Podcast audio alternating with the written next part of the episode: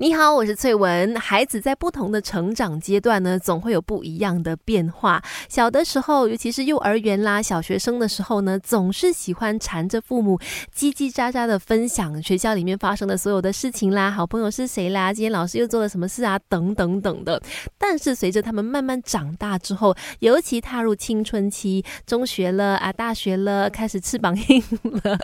没有啦，想法不一样的时候呢，或者说进入叛逆期的时候呢，诶，不晓得为什么这些青春期的孩子就变得越来越不喜欢跟父母聊天了。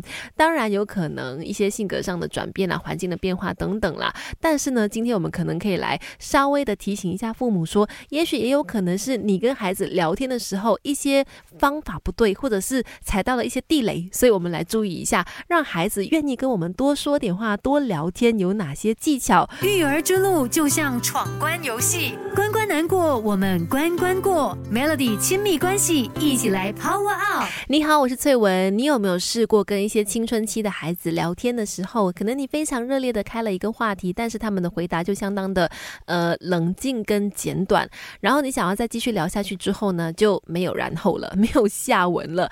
哎，孩子明明看起来蛮乖的啊，可是怎么想要跟他聊天总是聊不下去呢？也许大人可以来检讨一下，看看会。会不会是自己踩到了一些聊天的陷阱呢？比方说，第一个就是聊天的目的性太强了。很多时候，呃，尤其是大人想要跟这些青春期的孩子呃聊天的时候，也许是真的带着一些目的，想要跟他谈论一些事情，或者想要知道他的一些想法等等。当你目的性太强的去聊的时候，很容易一个不小心就变成说教，因为你总是会去导向你想要带出的那个讯息嘛。不管你们聊什么，前面聊什么很开心，到最后总是会带出你想要说的那个道理，或者是想要告诉他的一些讯息。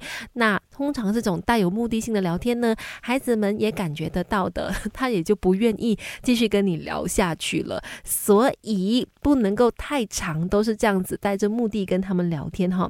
再来，也不要像是审问一样的，要让孩子汇报他的情况，让你知道，这也会让孩子反感，不想要继续聊下去。这点我觉得还蛮难防的。我自己就很容易陷入这种一直在审问对方，因为我的工作就是在发问问题嘛。所以很多时候，不要说孩子了，可能当我的朋友也会说。哎，我觉得我好像被你访问呢，所以我觉得这一点呢，真的是，嗯，可能要从一些语气啦、一些说话的方式啦，来去改变。育儿之路就像闯关游戏，关关难过，我们关关过。Melody 亲密关系，一起来 Power Up。你好，我是翠文，继续在 Melody 亲密关系跟大家聊，为什么青春期的孩子就是不愿意跟大人聊天呢？会不会是大人常常把话聊死了呢？